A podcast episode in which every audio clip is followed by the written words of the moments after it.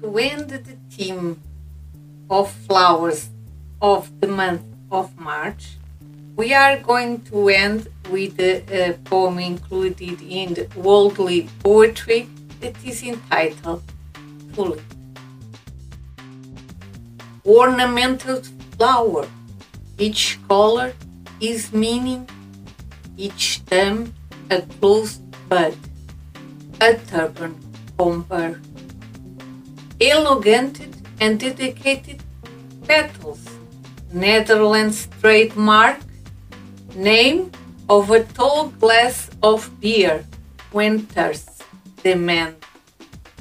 Originated in China or Turkey, beauty and sophisticated icons due to the legend of the Turkish Prince Farhad.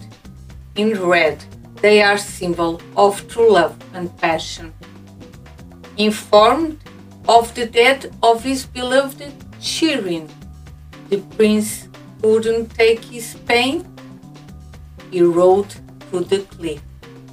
From every drop of his blood, this flower was born in red.